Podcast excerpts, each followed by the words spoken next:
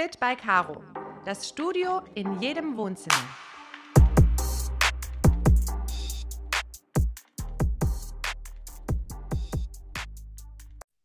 Hallo und herzlich willkommen im virtuellen Studio von Fit by Caro. Ich bin's Marina und ich begrüße dich zur 70. Podcast-Folge. Und heute begrüße ich zudem die liebe Lina im Podcast. Hi Lina.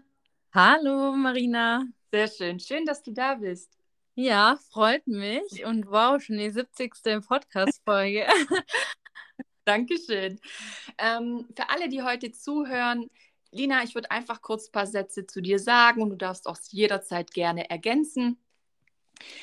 Lina habe ich heute eingeladen. Wir sprechen über das Thema, über, die, über das Thema Kinderwunsch. Lina ist inzwischen 26 Jahre jung, kommt aus der Schwäbischen Alb, aus dem Hohenstein, wenn ich das richtig habe.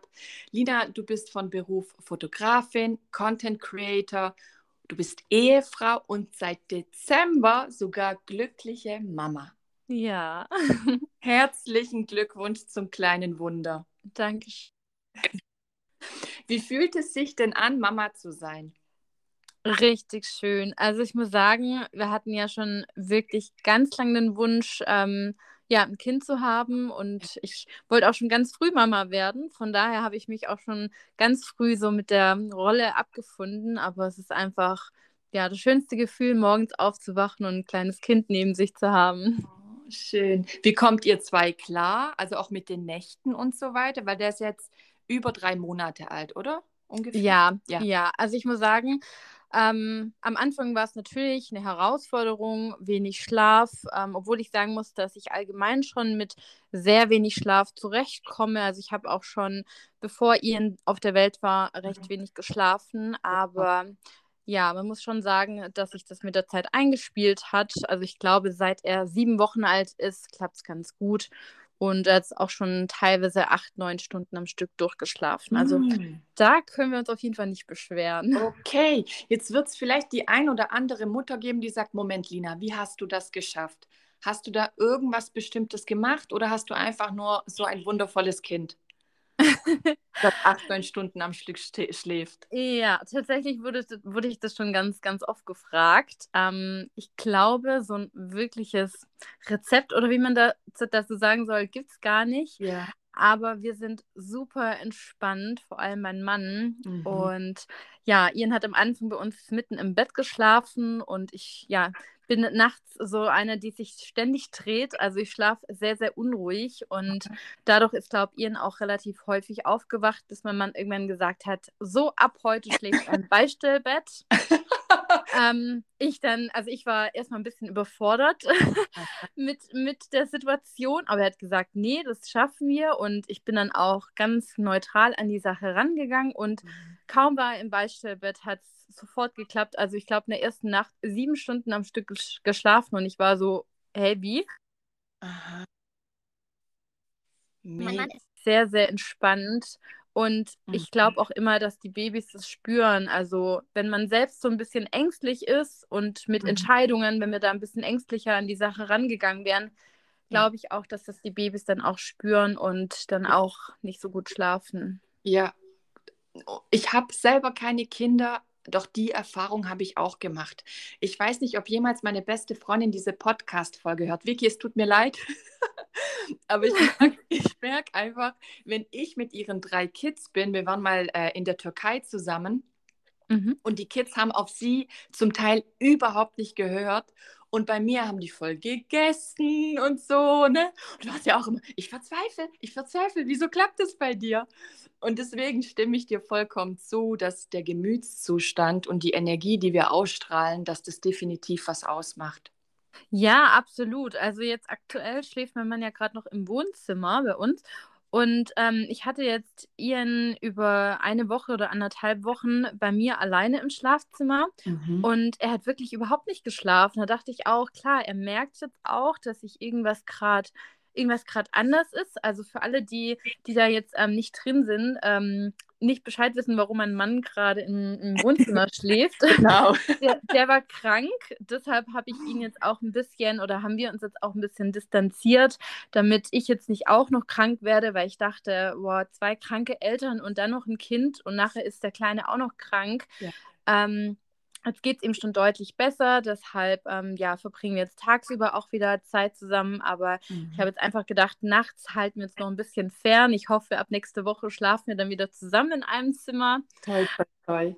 Aber ja, Ian war total unruhig. Mhm. Und ähm, dann habe ich zu meinem Mann irgendwann gesagt, hey, könntest du ihn nicht nachts einfach nehmen?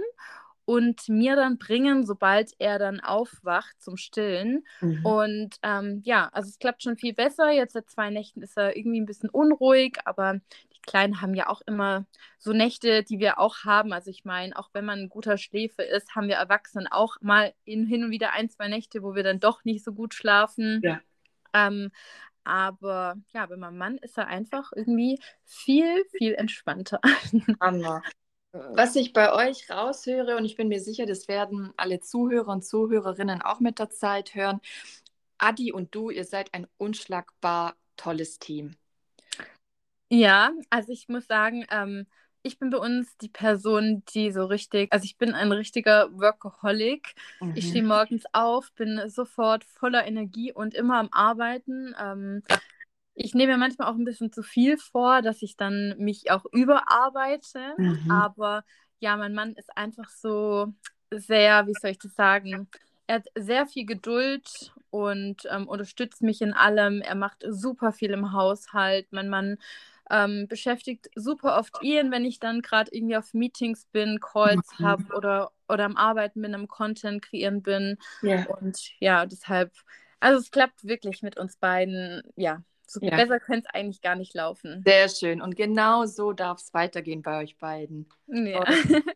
euer Kinderwunsch hat ja vor zwei Jahren, also im Dezember 19 begonnen, richtig? Ja, genau, genau. Und ähm, du warst ja damals beim Frauenarzt, weil für dich oder für euch äh, ja feststand, hey, wir wollen ein Kind. Dann hast du ja auch die Pille abgesetzt, richtig? Ja, genau. Genau. Und dann hieß es ja beim Frauenarzt, dass du anscheinend eine bestimmte Krankheit hast. Würdest du, zu, würdest du bitte zu der Krankheit ein, zwei Sätze sagen? Ja, also ähm, ich kann nochmal so den ganzen Weg erläutern. Also das war, wir haben uns im, ähm, wann war es denn, irgendwann im Frühjahr kennengelernt, so im Mai, Juni, sind dann im Ende Juni auch schon zusammengekommen. Also es ging wirklich ganz, ganz schnell. Und wir hatten uns dann auch sofort über Heiraten, über Kinder unterhalten und es stand direkt fest, okay, ähm, ich werde meine Ausbildung beenden. Die war nämlich im Februar, dann mhm. ähm, im darauffolgenden Jahr zu Ende. Und dann werden wir direkt heiraten und ja, ein Kind bekommen. Also das ging wirklich sehr schnell, hat aber auch wirklich alles bei uns gepasst. Also es war so, als würden wir uns schon Jahre kennen und mhm. Ähm, ja, und dann haben wir tatsächlich dann auch schon uns im, ich glaube, Oktober oder November haben wir uns schon verlobt. Aha. Und im Februar hatten wir dann schon unseren Hochzeitstermin. Und dann hatte ich davor auch meine Pille abgesetzt, habe mir auch gar nichts dabei gedacht, weil ich dachte, okay, dauert ja in der Regel so drei, vier Monate, hört mhm. man ja oft, bis man denn die Periode wieder bekommt. Mhm. Und dann hatte ich auch einen Frauenarzttermin, meine Periode war noch nicht da. Mhm. Und dann meinte er auf einmal zu mir, dass ich PCOS hätte. Mhm. Und ähm, tatsächlich hatte ich mich davor auch schon ein bisschen ja, im Internet schlau gemacht, was so Gründe sein könnten, warum ich jetzt meine Periode noch nicht habe. Ja. Und bin dann auch schon auf das Thema aufmerksam geworden. Dann dachte ich auch, vielleicht habe ich das, vielleicht habe ich das nicht. Und mein Frauenarzt, der war dann sich direkt sicher, ich habe PCOS. Ähm, es nennt sich polyzystische polyzystisches Ovarialsyndrom. Okay. Ähm, also es ist eigentlich absolut nichts Schlimmes. Da bilden sich im Körper einfach ganz viele Bläschen und normalerweise hat man ja eine Eizelle mhm. ähm, irgendwann und, und ja, da findet einfach halt kein Eisprung bei mir statt. Da gibt es quasi ganz viele kleine Bläschen, ah. aber nicht, aber keine wird so groß, die dann auch platzen kann, okay. dass ein Eisprung stattfindet. Okay, verstehe. Mhm. Und hatte der Arzt dich ausreichlich untersucht oder hat er einfach nur deine Geschichte gehört und direkt gemutmaßt, okay, das ist es? Mm, also PCOS kann man eigentlich direkt anhand einem ähm, Ultraschall feststellen. Also mhm. da macht man Ultraschall, ähm, ein Ultraschallbild und stellt dann direkt fest, okay, PCOS. In der Regel sollte man auch noch die Blutwerte dazu ab nehmen, damit mhm. man dann auch wirklich bestätigen kann, dass es PCOS ist. Ähm, das hatte er zu dem Zeitpunkt nicht gemacht, mhm. muss aber auch dazu sagen, in der heutigen Zeit ganz viele Frauenärzte verschreiben direkt die Pille, sobald man ähm, PCOS feststellt. Mhm. Und ähm, da ich ja einen Kinderwunsch hatte, das wusste mein Frauenarzt auch, hat er mich dann direkt in eine Kinderwunschklinik verwiesen. Bin ich heute auch ehrlich gesagt sehr dankbar. Ja weil ich auch von vielen anderen höre, dass die Frauenärzte dann versuchen, ähm, das PCOS selbst zu behandeln und das dann halt schon mal über ein Jahr dauert und im Endeffekt passiert halt nichts. Okay. Und wir wollten ja schon wirklich direkt ein Kind und ähm, ja. Krass. Genau. Ähm, weißt du denn, wie man sowas behandelt? Also was wäre da deine Option gewesen? Mm, also kommt immer drauf an. Also in der Regel haben tendenziell eher übergewichtige Frauen PCOS mhm. und da kann auch schon der Therapieansatz ähm, abnehmen sein. Mhm. Mhm. Was natürlich jetzt bei mir nicht der Fall ist. Also ja. ähm, man sieht mich jetzt über den Podcast nicht, aber ich würde meine Figur eigentlich mal als völlig durchschnittlich ähm, beschreiben. Komm, du bist ja sehr sportlich. Ja, ich bin sehr sportlich. Äh, aktuell mache ich nicht so viel Sport, aber. Oh wow, sieht man dir gar nicht an. Ich habe vorhin deine Bilder angeguckt und dachte mir, wow, nach einem Kind will ich auch so aussehen. oh ja, okay. also, also ähm, ich, ich bin schon, also ich mache schon sehr viel Sport, aber wie gesagt, aktuell mhm. komme ich einfach nicht dazu und habe auch ganz andere Prioritäten. Ja. Aber ja, auf jeden Fall ähm, wusste, also ich kenne meinen Therapieansatz nicht.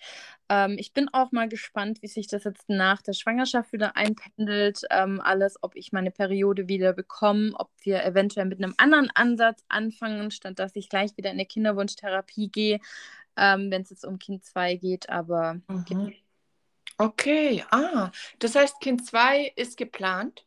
Ja, oh. möchten wir auf jeden Fall auch. Ähm, ja, ist immer blöd, wenn man sagt, so schnell wie möglich, aber wir haben unser zweites Kind auf jeden Fall in naher Zukunft geplant. Toll. Genau. Okay. Und ganz kurz, bevor wir weitermachen, weil mich das gerade interessiert, ist es denn tendenziell, tendenziell, möglich, dass es eine ganz natürliche, ähm, wie soll ich das sagen, also dass du natürlich schwanger werden kannst oder ist es sicher, dass du wieder in eine Kinderwunschklinik musst? Nee, überhaupt nicht. Also damals, als wir dann in die Kinderwunschklinik kamen, ähm, hatte die Ärztin dort meine Diagnose PCOS direkt, ähm, ja, also sie meinte, dass ich die, diese Diagnose nicht hätte. Mhm. Blutwerten hat die quasi wieder widerlegt. Ähm, allerdings kam im Nachhinein dank einem anderen Arzt wieder die Diagnose PCOS raus. Also ich weiß bis heute nicht wirklich, ob ich das jetzt wirklich habe oder nicht, aber ich vermute ja. Ähm, da können wir später auch nochmal kurz drauf eingehen. Mhm, gerne. Aber ja, also auf jeden Fall ähm, lag war der Grund bei mir eher an dem, an dem Faktor Stress. Okay. Er ist ein Riesenfaktor. Ja, ja. Ja. Also viele gar nicht, ähm, dass Hormone natürlich auch viel mit Stress zu tun haben. Und da gibt es einige Blutwerte, das kann man also anhand den Blutwerten bestimmen, ähm, ob, ob es am Stress liegt. Mm, interessant. Okay. Also deshalb, ich hoffe, dass mich ähm, unser Kleiner auch ein bisschen runterbringt, weil ich bin ja immer so energiegeladen und irgendwie, ähm, ja, komme ich, komm ich schnell mal in Stress. Aber ich möchte mich auf jeden Fall bis Mitte des Jahres, habe ich auch meinem Mann schon gesagt, dass ich da ein bisschen langsamer machen möchte, vor allem wenn es dann auch wieder um den Kinderwunsch geht. Ja hoffe, dass dann dieses Mal meine Periode wieder von, von alleine einsetzt. Ja, ich drücke euch die Daumen und ich bin mir sicher, dass ihr auch das schafft. Ihr ja. zwei. Ihr zwei. Wie war denn, du hast ja vorhin erwähnt, du hattest dich ja schon ähm, mit dieser möglichen Diagnose auseinandergesetzt und du wusstest ja oder dachtest dir ja bereits, hey, vielleicht habe ich das. Habe ich das richtig verstanden? Ja, genau, okay. genau. Wie war denn dann der Moment beim Arzt, wo es hieß, hey, du hast es, du musst in die Kinderwunschklinik? Wie war denn dieser Moment für dich? Ähm, also ehrlich gesagt, ich höre das von ganz vielen anderen, dass die dann ganz lange damit also dafür gebraucht haben, sich mit dem Thema so auseinanderzusetzen und vor allem auch sich damit abzufinden. Aber ich weiß nicht, für mich war das völlig selbstverständlich. Ich habe meinen Mann dann angerufen, als, als ich damals die Diagnose bekommen habe von meinem Arzt und habe gesagt, hey, jetzt gehen wir in eine Kinderwunschklinik. Ich freue mich, dass es bald klappt. Ah. Also, also ich, ich, ich wusste auch noch gar nicht, ehrlich gesagt, was da an Geld dahinter steckt und an Kraft und an, an Aufwand, den man dann damit hat.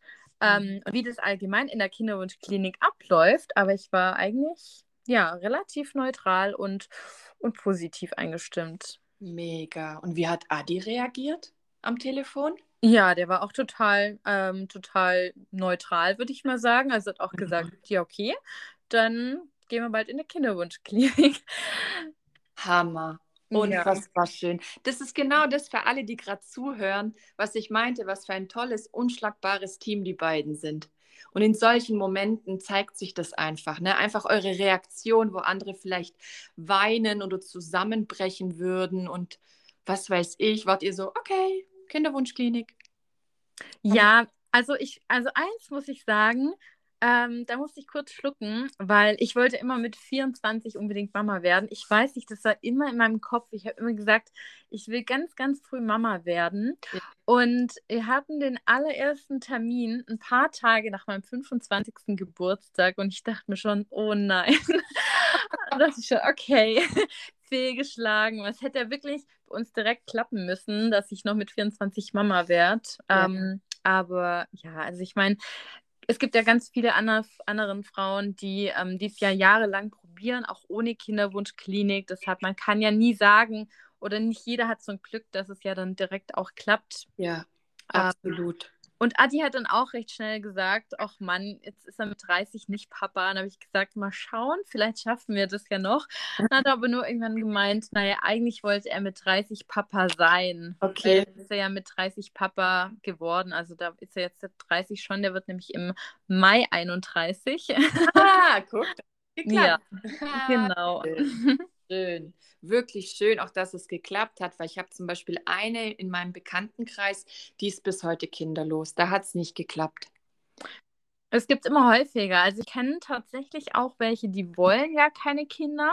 Mhm. Ähm, aber es gibt auch natürlich ganz, ganz viele, die, die haben keine Kinder. Und ich kenne auch einige, habe natürlich jetzt auch einige durch meinen ganzen Kinderwunschweg ähm, kennengelernt, mhm. die, die es wirklich schon ganz lange versuchen. Teilweise manche haben jetzt auch schon oder sind jetzt schon schwanger oder haben ein Kind bekommen in der Zwischenzeit.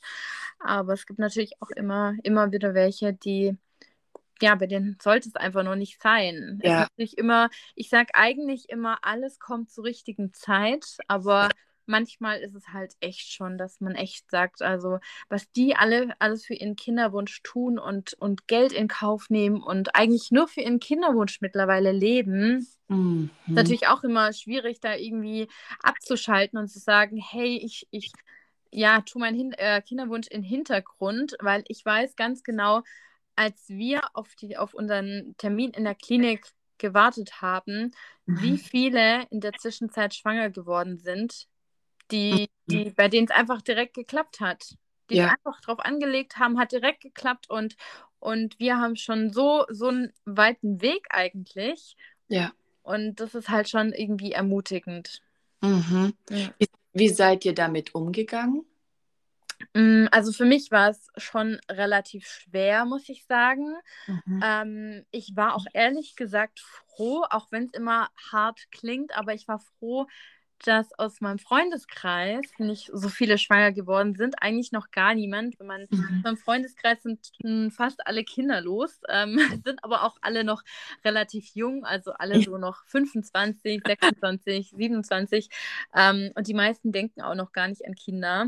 Mhm. Aber ja, also es war schon auf Instagram recht hart, wo ich auch immer, immer für mich gesagt habe, okay, wenn es irgendwann mal nicht mehr geht, ähm, dann ja, entfolge ich einfach auch Leuten. Das habe ich auch immer wieder anderen gesagt. Hey, dann, mhm. dann schalt einfach die Leute ab, die gerade nur Schwangerschaftscontent posten, wenn es ja. dich stört. Ähm, weil sich ja. aufregen bringt auch nichts. Und ich wollte ja. immer positiv sein und habe mich dann immer an den positiven Dingen halt auch festgehalten. Ja, ist auch richtig so. Absolut. Und mit Adi warst du da dann auch immer, davon gehe ich aus, dass du jetzt Ja sagst, aber ich will es einfach von dir hören, dass ihr da einfach auch immer ganz, ganz offen miteinander gesprochen habt. Ja, absolut. Also ich muss sagen, das Thema Kinderwunsch ähm, habe ich auch so ein bisschen, ja, nicht immer mit mir selbst verarbeitet, aber mhm. mit meiner besten Freundin. Mhm. ähm, ich, also mit ihr habe ich wirklich fast täglich über das Thema gesprochen, sie immer auf dem aktuellen Stand gehalten und zu der mhm. Zeit ist Adi auch ganz oft mit mir spazieren gegangen und wir haben uns über unterhalten und überlegt, was wir anders machen können. Ähm, wir hatten natürlich einige künstliche Befruchtungen, also um genau zu sein, sechs Stück. Mhm. Und aus diesem Grund haben wir natürlich auch uns immer überlegt, was war diesen Monat vielleicht, also was war nicht so gut, was, was möchten wir anders machen, wie möchten wir anders vorgehen, ähm, was kann ich vielleicht auch anderes dazu beitragen, dass es mich nicht so arg stresst. Ja. Und, und ja, da waren wir auf jeden Fall immer im ganz, ganz engen Austausch miteinander. Super. Also ihr habt auch viel reflektiert, wie ich das raushöre. Ja, wir haben mhm. super viel reflektiert. Mhm. Ähm. Ich bin auch so ein ganz krasser Zahlenmensch. Ähm, also ich bin so, Mathematik es war immer mein absolutes Lieblingsfach. Also alles, was mit Zahlen zu tun hat. Deshalb äh, saß ich auch immer mit einem Stift da und habe dann alles notiert, weil vielleicht kennen sich da ein paar Zuhörer aus, die vielleicht auch schon eine Kinderwunschbehandlung haben. Man spritzt immer bestimmte Einheiten mhm. an Hormonen. Und mhm. ähm, je nachdem, wie viel man spritzt, hat es natürlich dann auch Auswirkungen ähm, auf die Hormone und wie sich alles entwickelt bei einer künstlichen Befruchtung. Und wir haben wirklich die Behandlungspläne, die wir von unserer Kinderwunsch Kinderwunschklinik bekommen haben, wirklich auseinandergenommen. Wir haben uns überlegt, okay, was hat diesmal oder wie müssen wir anders spritzen, damit es andere Auswirkungen hat. Also wir haben komplett gegen den Behandlungsplan von unserer Kinderwunschklinik gearbeitet. Wow! Und, ähm, und ich kann mich noch erinnern, als ich zu, zu meinem Mann gesagt habe, okay, wir spritzen heute viel ja. mehr, viel mehr als auf unserem Plan steht. Ja. Und ich kam ähm, zwei Tage später in die Kinderwunschklinik und die Ärztin ähm, hat mich nur angeschaut und hat gesagt, endlich reagieren Sie ganz toll auf die Hormone.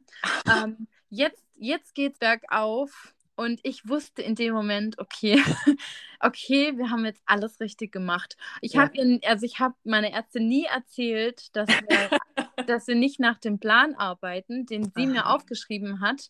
Mhm. Ähm, und, und so haben wir das von Behandlung zu Behandlung, haben wir diesen Plan ähm, ausgearbeitet, kann man schon sagen, mehr oder weniger. Ähm, ja, bis es im Endeffekt genau so war, wie wir es auch haben wollten. Jetzt, jetzt werden sich bestimmt welche fragen, hast du das intuitiv gemacht oder weil du die Zahlen auseinandergenommen hast? Wie kamst du dazu, mehr zum Beispiel zu spritzen? Mm, ich glaube, es war einfach ein Bauch, also ein Bauchgefühl. Ich, ich ja. wusste, okay, am Anfang hatte ich mit wenig Einheiten ähm, noch wenig reagiert. Ist natürlich auch immer so ein bisschen, also wenn man zu viel spritzt, dann kann es sein, dass man zu stark darauf reagiert und dass man die Behandlung abbrechen muss. Oh. Also das heißt nicht immer, okay, ich spritze mehr, ich reagiere mehr drauf. Ja. Man muss da auch so ein bisschen, also wir haben uns da wirklich ganz, ganz vorsichtig hochgetastet. Es ist natürlich auch absolut keine Empfehlung, ähm, dass man jetzt so einen Behandlungsplan von den Ärzten komplett verändert. Mhm. Ich muss sagen, bei uns in der Klinik hatten wir auch einfach nicht so ein gutes Gefühl. Also mhm ich weiß nicht, irgendwann kam so, wir hatten nicht so einen guten Draht zu unserer Ärztin. Irgendwann kam das uns alles so vor, als, als würde es nur ums Geld gehen.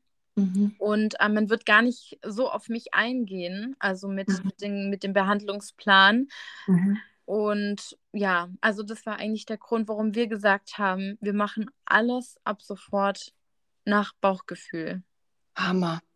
Und ihr seid ja nur in der Klinik geblieben, wenn ich das richtig in Erinnerung habe, weil es ja dann geklappt hat, gell? Weil sonst stand es doch äh, zur Debatte, dass ihr wechselt. Ja, also wir waren mit unserer Klinik ehrlich gesagt überhaupt nicht zufrieden. Ähm, aber ich sage auch immer, man braucht ein Vertrauen zu den Ärzten und das Vertrauen, das hatten wir einfach zu unserer Ärztin nicht. Ähm, mhm. also ich hatte immer ein ganz komisches Gefühl, wenn ich zu ihr gegangen bin. Ich kann es gar nicht beschreiben und ich habe immer zu Adi gesagt, also irgendwas, irgendwas ist da in der Luft und ich, ich, also ich muss irgendwie zu einem Arzt gehen, wo ich einfach ein gutes Gefühl habe, wo ich mhm. weiß, ich kann diesem Arzt vertrauen. Ich habe nicht das Gefühl, dass sich alles nur ums Geld dreht. Und ähm, und habe mich natürlich mit dem Thema auseinandergesetzt. Und wenn man zum Beispiel auf Instagram Hashtag 1 von 7 eingibt, das okay. ist nämlich so ein Stichwort ähm, mit künstlichen Befruchtungen, denn ähm, weltweit sind eine von, eine von sieben Millionen oder eine von sieben Frauen, ich bin mir gerade gar nicht sicher, okay. ähm, aber ja. glaub, eine von sieben Frauen sind kinderlos. Oh. Deshalb mhm. ist es so ein Stichwort und das hatte ich eingegeben und hatte natürlich dann nach anderen Kinderwunschpatienten geschaut und habe mich da mit ganz vielen connected und ganz, ganz viele sind in eine ganz bekannte ähm, Klinik gegangen, die ist in Hamburg, mhm. ähm, das FCH und das ist tatsächlich so eine Klinik, also ich kenne niemanden, der dort jahr jahrelang war oder mehrere Behandlungen hatte und nicht schwanger war. Wow. Also jetzt eine Bekannte von mir, ich glaube, die hatte jetzt sechs oder sieben ähm, ICSIs, also künstliche Befruchtungen, in einer mhm. anderen Klinik, ist einfach nicht schwanger geworden und ist jetzt direkt ins FCH und wurde direkt schwanger. Also das oh. ist eine Klinik, man kann sagen, die macht jeden sofort schwanger. Und da habe ich zu Ali gesagt, ich habe keine Geduld mehr, wir fahren jetzt einfach nach Hamburg. Auch wenn es auch wenn's am Ende von Deutschland ist, am anderen Ende, aber ich habe gesagt, ich habe keine Energie mehr, ich möchte nicht mehr in, in unsere Klinik gehen. Und ja, und schwuppsdiwupps hatte ich dann doch einen positiven Test in der Hand. Dank. Jetzt lass uns mal gerne, weil du hast schon ein bisschen was vom Ablauf erzählt, ähm, wenn du uns einfach grob erzählen würdest, wie so ein Ablauf ist. Von der künstlichen Befruchtung meinst mhm. du? Ja, bitte. Ja, also im Endeffekt ähm, steckt da ganz, ganz viel dahinter. Also man geht natürlich in eine ähm, Kinderwunschklinik, dann wird erstmal alles besprochen, weil es gibt ja auch verschiedene ähm, Stufen von einer künstlichen Befruchtung. Also es muss ja nicht immer direkt mit einer Vollnarkose und so weiter zusammenspielen. Man beginnt da eigentlich immer ganz unten und arbeitet sich dann hoch, mhm. Ähm, je nachdem, wie hoch man sich arbeitet. Also die ICSI ist zum Beispiel die höchste Stufe, natürlich dann auch die teuerste Stufe, mhm. ähm, aber auch mit der größten Wahrscheinlichkeit. Aber in der Regel fängt man da ganz unten an. Dann füllt man erstmal die ganzen Anträge aus, ähm, die man dann an die Krankenkasse sendet, je nachdem, ob man natürlich dann privat versichert ist oder gesetzlich versichert. Mhm. Ähm, ich war zu dem Zeitpunkt tatsächlich auch noch angestellt, muss man sagen. Also wir haben auch die Hälfte von der Krankenkasse bezahlt bekommen. Mhm. Ähm, und ja, und sobald das Ganze losgeht, bekommt man dann einen Behandlungsplan und ist dann quasi ja, ein richtiger Patient, kann man so sagen, von der Kinderwunschklinik und muss dort auch ja, zweimal die Woche mindestens in die Klinik fahren. Dort werden dann Ultraschalls gemacht und die schauen dann, wie man eben auf den Behandlungsplan anspringt. Also da bekommt man dann Spritzen. Jetzt in meinem Fall, da ich keine Periode hatte, wurde mhm. mit den Spritzen quasi auch schon meine Periode ausgelöst. Ähm, andere Ui. Frauen, andere Frauen, die zum Beispiel ihre Periode haben und aus anderen Gründen in der Kinderwunschklinik sind, kann natürlich auch am Mann liegen. Ähm, die müssen dann nur spritzen, wenn man zum Beispiel viele Eizellen zum Heranwachsen ähm, braucht. Okay, also auch da gibt es wieder verschiedene Arten. Ja, genau, da gibt es ganz verschiedene Arten. Aber man muss sagen, man stellt sich so eine Kinderwunschklinik irgendwie so, also ich habe mir die persönlich so vorgestellt, ob, als ob alles so ähm, persönlich wäre. Also, also ob man da hinkommt und ähm, ja, hat so ein nettes Gespräch mit irgendeiner Ärztin.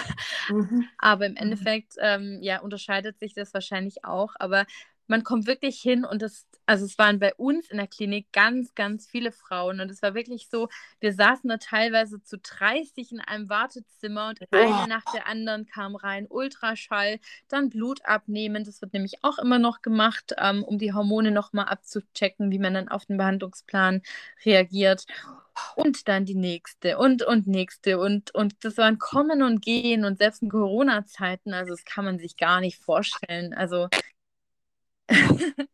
Boah, das schockiert mich gerade. Ja, also es war wirklich, es war wirklich krass. Also da ist man zum Teil morgens Schlange gestanden.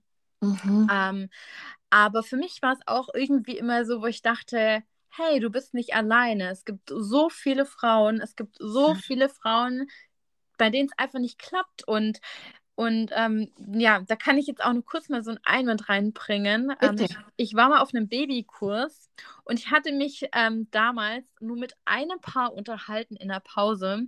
Und zu, durch Zufall habe ich dann erfahren, dass die durch eine künstliche Befruchtung schwanger geworden sind. Und dann dachte ich mir, hey, ich spreche mit einem Paar irgendwie mal, das ich gar nicht kennen. Und da kommt raus, dass sie auch eine künstliche Befruchtung hatten. Und das ist wirklich, die meisten reden nicht drüber. Also es gibt so viele Frauen und ich finde, man muss sich da auch absolut nicht dafür schämen oder irgendwas, weil es so, so viele Frauen davon betroffen sind. Ja, danke, Lina, dass du das ansprichst. Genau. Ja. Und es betrifft alle Themen. Ja, Mega, vielen Dank. Und du erwähntest noch das Thema Blut abnehmen. Also man ist einmal die Woche hin, nee, zweimal die Woche hin, wurde gespritzt. Genau. Und genau. wie oft äh, wurde Blut abgenommen? Jedes Mal. Also bei, ich, ich glaube wirklich jedes Mal. Also ich, mir wurde bestimmt zweimal die Woche Blut abgenommen.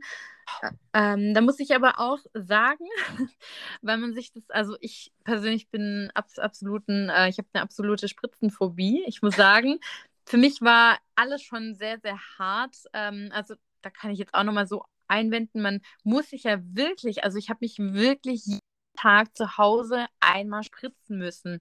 Dann mhm. bin ich in die Klinik gefahren, Ultraschall, Blut abnehmen, bin nach Hause gekommen, muss mich wieder spritzen. Mhm. Ähm, also es ist schon mit super viel Überwindung auch, auch verbunden. Vor allem für mich, weil ich hasse Spritzen. Mein Mann hat mich dann auch immer gespritzt, weil ich das persönlich äh, selbst nicht an mir konnte. Ja. Aber ähm, genau, also dann wird immer noch Blut abgenommen und ähm, alles wird aufgeschrieben. Also das, da hat man eigentlich, jeder hat seine eigene, sein eigenes Buch, seine eigene Aktie dort und da wird dann alles ganz, ganz genau detailliert. Also eigentlich könnte man schon meinen, dass man sich da gut reinarbeitet mhm. ähm, und dass, dass die Kliniken dann auch immer schauen, okay, was passt zu einem, ähm, wie kann man den Behandlungsplan ändern, wenn die erste, erste Befruchtung nicht geklappt hat. Mhm. Und ja, das Gefühl hatten wir eben bei unserer nicht, weshalb wir unseren eigenen Behandlungsplan erstellt haben. Hier nochmal die Empfehlung, bitte nicht unbedingt nachmachen, doch Nein. bitte dem Bauchgefühl folgen. Genau, genau. Also wenn da ein tiefes Bauchgefühl, die Intuition spricht und man offen dafür ist, folgen. Ja. Okay. Und ähm, jetzt würde ich gerne noch ein bisschen auf Adi eingehen. Mhm. Wie ging denn er mit all dem um? Wie, welche Rolle hatte er? Erzähl mal ein bisschen von Adi, weil ich denke mal, die männliche Seite spielt ja auch eine enorme Rolle. Ja, also ich muss schon sagen, er war auch super entspannt. Wie gesagt, Adi ist von Personen aus richtig, richtig entspannt und relaxed und hat mich dann auch immer in die Kinderwunschklinik gefahren. Also wir sind ja, wir hatten immer ungefähr eine Stunde Fahrt einfach also es war mhm. natürlich auch mit, man muss sich vorstellen, es gab auch Wochen, wo man, wo man mal intensiver noch geschaut hat, wo wir teilweise auch dreimal in die Kinderwunschklinik fahren mussten und ich mhm. musste um 8 Uhr anfangen mit der Arbeit. Und in der Regel ähm, finden die Termine dann schon ab 6 Uhr morgens statt. Also da ist die Kinderwunschklinik schon voll. Mhm. Und ähm, ja, im Endeffekt sind wir dann morgens teilweise um halb sechs fünf, halb sechs losgefahren und dann kam ich direkt nach Hause, dann gearbeitet bis 16 Uhr und da war ich schon immer froh, dass Adi mich dann gefahren hat, auch wenn er dann wieder selbst zur Arbeit fahren musste. Also es war hm. schon, ja, wir saßen schon sehr, sehr viele Stunden im Auto, aber er hat mich wirklich super unterstützt. Auch das Spritzen jeden Abend, also das haben wir eigentlich schon so lustig gemacht und mit Humor genommen und, und er meinte immer so, der Doktor kommt wieder und also es war, wir haben, wir sind einfach ja mit, mit einer Leichtigkeit auch an die Sache rangegangen und haben versucht, uns da nicht so arg reinzusteigern, auch wenn es natürlich manchmal schwer war. Ich glaube, für, ja. mich, für mich immer mehr als für ihn, aber mhm. er hat mich wirklich so gut wie es geht unterstützt und Natürlich haben die Männer auch ihren eigenen Part abzugeben. Also bei jeder Befruch äh, Befruchtung müssen natürlich die Männer auch ihren eigenen Part leisten. Mhm. Mhm. Aber auch das, also da war Adi vollkommen, hatte auch gar kein Problem damit, weil ich auch manchmal dachte, naja, er muss jetzt alles mitmachen, auch wenn es mhm. eigentlich ja an mir liegt, weshalb wir hier den ganzen Weg auf uns nehmen. Aber mhm. das war für ihn absolut gar kein Problem. Genau, weil das heißt ja, er durfte ja auch in diese Klinik auch sich Untersuchungen unterweisen genau. und dann da auch regelmäßig quasi, ich, ich sage das jetzt mal ganz offen, sein Sperma abgeben, richtig? Genau. Ja. Genau, okay. genau. Auch da, auch da gab es extra ähm, zwei Räume für die Männer. Auch die sind teilweise Schlange gestanden. also ich, ich habe manchmal wirklich gedacht, also ja. Ähm, ja, wie im falschen Film kann man sich mhm. gar nicht vorstellen, aber es ist natürlich was, eigentlich was ganz Normales, ja. Mhm. Jetzt frage ich dich, jetzt bin ich neugierig. Gibt es dann da bei den Männern so Filme oder ja. Hefte? Ja, genau, da gibt es Filme. okay, okay, interessant. Ja, weil man hat ja nicht alltäglich damit zu tun und so wie du vorhin selber sagtest, viele schweigen. Ja. Deswegen finde ich das so, so toll, dass wir so offen darüber sprechen können. Ja, ja. Cool, okay. Ähm, was mich noch interessieren würde, ähm, empfehlen denn die Ärzte, dass die sagen, hey, stellt eure Ernährung um, mehr frische Luft, mehr Sport, auf gar keinen Fall rauchen und so weiter? Kannst du hierzu was sagen?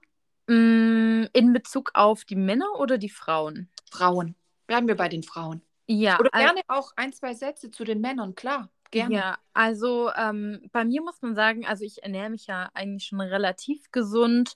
Ähm, was mir aber von vornherein wichtig war, was aber die Ärzte, also die Ärzte haben uns eigentlich nie irgendwas in der Hinsicht empfohlen, mhm. ähm, außer Folsäure. Okay. Doch, Folsäure haben sie uns empfohlen, aber ansonsten gab es für uns keine Empfehlung, aber wir haben uns komplett eingedeckt. Also wir haben wirklich, ich habe wirklich alles genommen von Eisen, ähm, Zink, Selen, Vitamin B12, Vitamin C. Also ich habe wirklich alles genommen, was man sich vorstellen kann.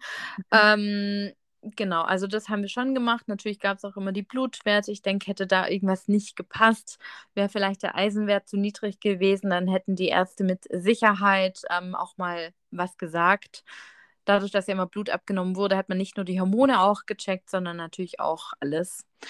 Ähm, bei den Männern muss man sagen, dass da, finde ich, auch alles sehr viel eine Rolle spielt, mhm. weil dort wird dann Spermiogramm ja gemacht mhm. und ähm, das ist bei meinem Mann mal schlecht, mal gut ausgefallen. Mhm. Und dann haben wir auch geschaut, okay, was können wir verändern? Und in der Regel sollte man immer drei Monate davor schon anfangen, was zu verändern oder ich meine sechs bis acht Wochen. Ich bin mir da gerade auch nicht mehr ganz sicher, aber also da kann man mit der Ernährung viel, viel erreichen. Also wir haben alles ähm, verbessert. Also Adi ist mehr laufen gegangen, rauchen tun wir jetzt beide nicht, aber mhm. er hat seine Ernährung auch umgestellt, hat auch alle Vitaminpräparate jeden Tag zu sich genommen und das mhm. Spermiogramm hat sich tendenziell sehr verbessert. Cool. Darf ich denn wissen, wie er als Mann seine Ernährung verändert hat? Mm, mein Mann, ähm, der isst mindestens einmal in der Woche Fast Food, also so McDonald's und so. Ich muss Kann sagen, ich mein Mann, mein Mann, ähm, ja, isst ganz, ganz anders wie ich.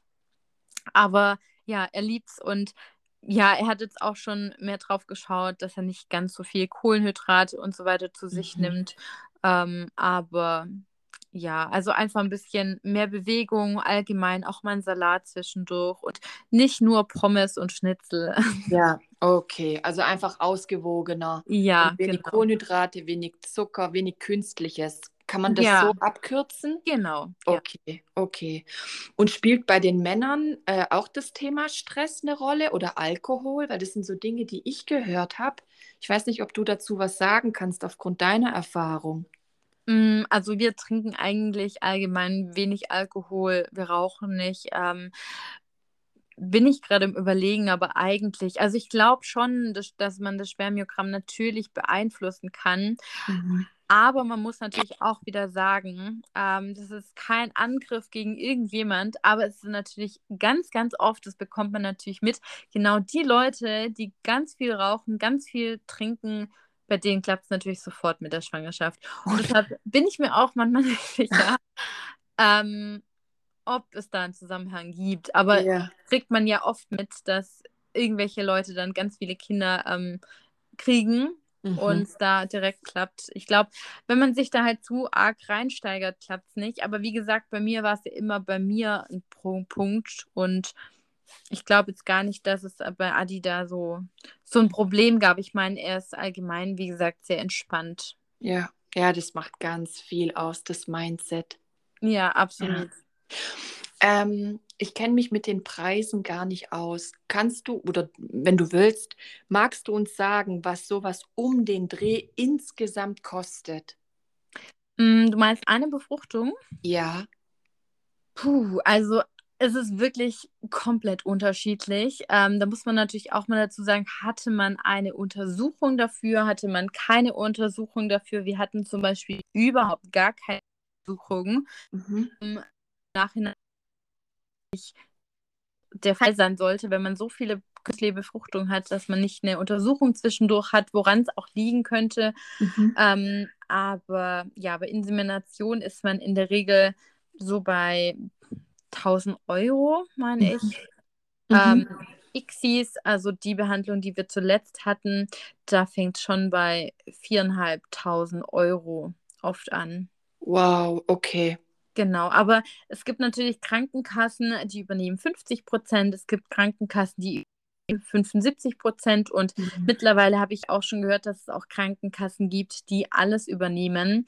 Vor ein paar Jahren haben noch fast alle Krankenkassen 100 Prozent übernommen, mhm. die gesetzlichen. Aber ja, es gibt, wie gesagt, immer mehr Frauen, die künstliche Befruchtung machen. Und da haben natürlich die Krankenkassen auch irgendwann überlegt, ob sie das nicht ein bisschen reduzieren können. Ja, haben Riegel vorgemacht. Okay. Ja.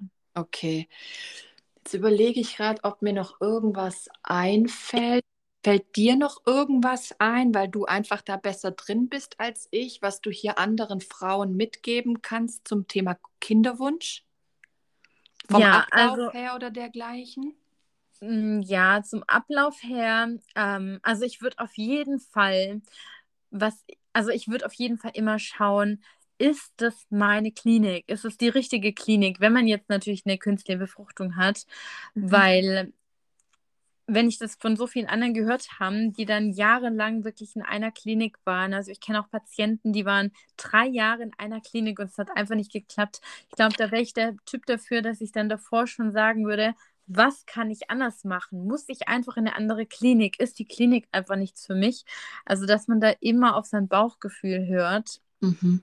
Aber natürlich auch sonst. Ich finde, man muss einfach immer positiv an die Sache rangehen und sagen, okay, möchte ich jetzt eine Befruchtung machen? Möchte ich jetzt keine Befruchtung machen? Was ist der richtige Zeitpunkt? Weil wir haben ja die Befruchtungen in, in einem Monat nach dem anderen durchgezogen. Also es mhm. ging ja bei uns ähm, ratzfatz, aber mhm. manche lassen sich auch ein bisschen Zeit. Also ich finde immer, man muss immer auf sein eigenes Bauchgefühl hören und wenn man dann doch vielleicht mal ein bisschen eine stressige Zeit hat, dass man sagt, hey, muss es jetzt sein? Weil das nimmt so extrem viel Kraft und Zeit und, und auch Geld natürlich in. Anspruch. Mhm. Aber ja, auf jeden Fall nicht entmutigen lassen, weil ja ich meine, wir haben es auch geschafft und es gibt mhm. nichts Schöneres, wenn es dann auch doch irgendwann mal klappt und man sein Wunder dann in den Händen hält. Ja, absolut. Gibt es sonst noch irgendwas an Impulsen oder Tipps, wo ihr sagt, hey, liebe Frauen oder auch Männer, achtet auf die zwei, drei Sachen oder vermeidet in jedem Fall das und das? Hast du da noch irgendwas, was du uns zum Schluss mitgeben kannst?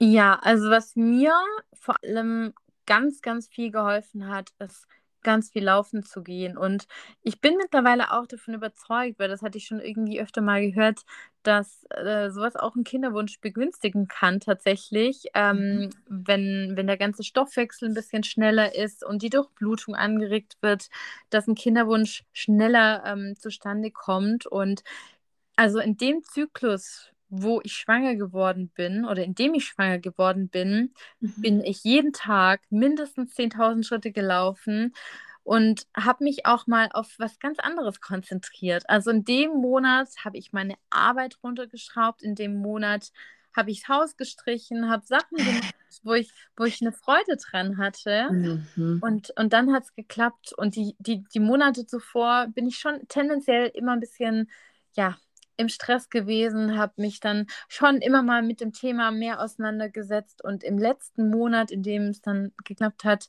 habe ich irgendwie meinen Kopf so ein bisschen ausgeschalten. Und ich weiß, es ist super schwierig und manche sagen auch, das geht einfach nicht, weil ich will ein Kind und dann kann ich meinen Kopf nicht ausschalten. Aber ja, man muss einfach Dinge tun, die einem Spaß machen. Und ich glaube, manchmal kommt man so ganz von alleine auf andere Gedanken. Und ich habe, als ich dann gelaufen bin, ganz, ganz, ganz oft habe ich schon mit meinem Kleinen gesprochen und habe mich einfach schon in, in der Situation, in die Situation hineinversetzt, als mhm. wäre ich schon schwanger. Und tatsächlich hat es dann geklappt. Ha, du hast visualisiert. und manifestiert. Krass. Ja. Toll, ja. toll das habe ich jetzt schon öfters gehört, auch bei zwei Freundinnen von mir, als sie es aufgegeben haben, ist es passiert, bei allen beiden. Ja, also was man natürlich auch noch sagen muss, ist, äh, ich weiß gar nicht, ob du das schon wusstest, aber wir hatten ja zwei eingesetzt. Mhm. Also wir haben es ja auf Zwillinge angelegt. Ja. Und ähm, das hatte unsere Ärztin hatte auch gesagt, macht das auf gar keinen Fall. Ähm, wir werden es bereuen. Mhm. Und ich und mein Mann, wir haben gesagt, nee, wir machen das. Und wir hatten wirklich, wir hatten schon fast eine Streitsituation ähm, in der Praxis, ja. Ähm, weil unsere Ärztin das überhaupt nicht wollte. Und ich habe dann zu meinem Mann gesagt, doch, wir machen das, weil es ist ja nicht der Fall, dass dann beide überleben müssen. Mhm. Und ich mhm. habe auch gesagt, im Endeffekt wird alles so kommen, wie es sein soll. Entweder ich werde Zwillingsmama, dann sollte es so sein, dann yeah. wird es ein bisschen stressiger, vor allem dann mit mir, mit meiner Selbstständigkeit und allem. Aber ich habe auch gesagt, wir schaffen das. Oder yeah. wir bekommen dann eben nur ein Kind. Und tatsächlich hat es ja dann auch nur ein, ein Embryo von beiden geschafft. Yeah. Ähm, und im Nachhinein sage ich auch immer wieder, haben wir zum Glück auf unser Bauchgefühl gehört, weil hätten wir das nicht gemacht, wäre vielleicht ja. der falsche eingesetzt worden. Ja, ja, wow. Ja, ich habe das gehört. Ja, boah, ich bin gerade sprachlos. Auch dass die Ärztin so dagegen war. Ja, es hatte natürlich auch einen Grund. Also sie meinte auch, dass, dass sie auch welche kennt, wo es dann zu Frühgeburten gekommen ist. Passiert natürlich mhm. häufig bei Zwillingen. Mhm. Und sie mhm. meinte auch, ja, wir wollen, wollen wir das wirklich, dass wir dann vier Wochen oder sechs Wochen unsere Kleinen im Krankenhaus noch haben und, und Brutkasten und nicht sehen können. Aber ich meine immer, man muss ja nie, nie vom Schlechtesten ausgehen, also vom Schlimmsten. Und mhm. wir sind allgemein so positiv und ich gesagt, nee, wir schaffen das. Und ich hatte vor kurzem tatsächlich auch meinen Mann gefragt, was würden wir das nächste Mal tun, ähm, weil er auch gesagt hat, er möchte nur zwei Kinder. Also ich bin ja eher Team drei Kinder. ähm, und er meinte, nee, wir setzen immer wieder zwei ein. Also wir mhm. werden es, wenn es nächstes Mal auch wieder zu einer künstlichen Befruchtung kommt, auch wieder zwei, also auf zwei anlegen. Ja. Aber ja, also tatsächlich hm, denke ich da auch, dass das Bauchgefühl dann natürlich auch, wie gesagt, ja. eine große Rolle spielt und das Mindset. Ja, und einfach auch eure Klarheit. Ja, absolut. Eure Kommunikation, eure Klarheit, dass ihr mit der gleichen Energie und Absicht da reingegangen seid, also ich merke das die ganze Zeit, wenn du sprichst, dass da wirklich Energie dahinter ist und dann erreicht man auch ganz andere Ergebnisse. Schau dir Ian an. Ja. Hammer. Lina, ähm, danke. Danke für deine Offenheit. Auch an Adi, danke vielmals, dass Lina das alles hier erzählen durfte. Und ich wünsche euch dreien weiterhin nur das Beste. Genießt es und ich gebe dir jetzt das letzte Wort, bevor ich die Aufnahme beende. Ja, ich danke dir, auch dass ich hier Teil von dem schönen Podcast sein durfte. Mal was ganz Neues. Ähm, ja, viele, ich weiß nicht, ob mich hier schon jemand kennt, aber wir haben ja auch unseren eigenen Podcast, in dem wir auch ja. nochmal ganz viel über uns erzählen, über unseren Weg. Also da ist auch Adi dabei und wir sprechen da wirklich offen über, über alle Themen und ähm, nehmen euch da auch mit in, mit in unsere künstlichen Befruchtungen. Könnt ihr mal auf Spotify schauen, auf Umwegen zum Wunschkind. Und ja, ansonsten mal schauen, vielleicht hören wir uns dann wieder in einer Podcast-Folge. Sicher. Vielen Dank, Lina, und auch an alle, die bis eben mitgehört haben. Eine wunderbare Woche. Tschüss Tschüss. zusammen. Ciao.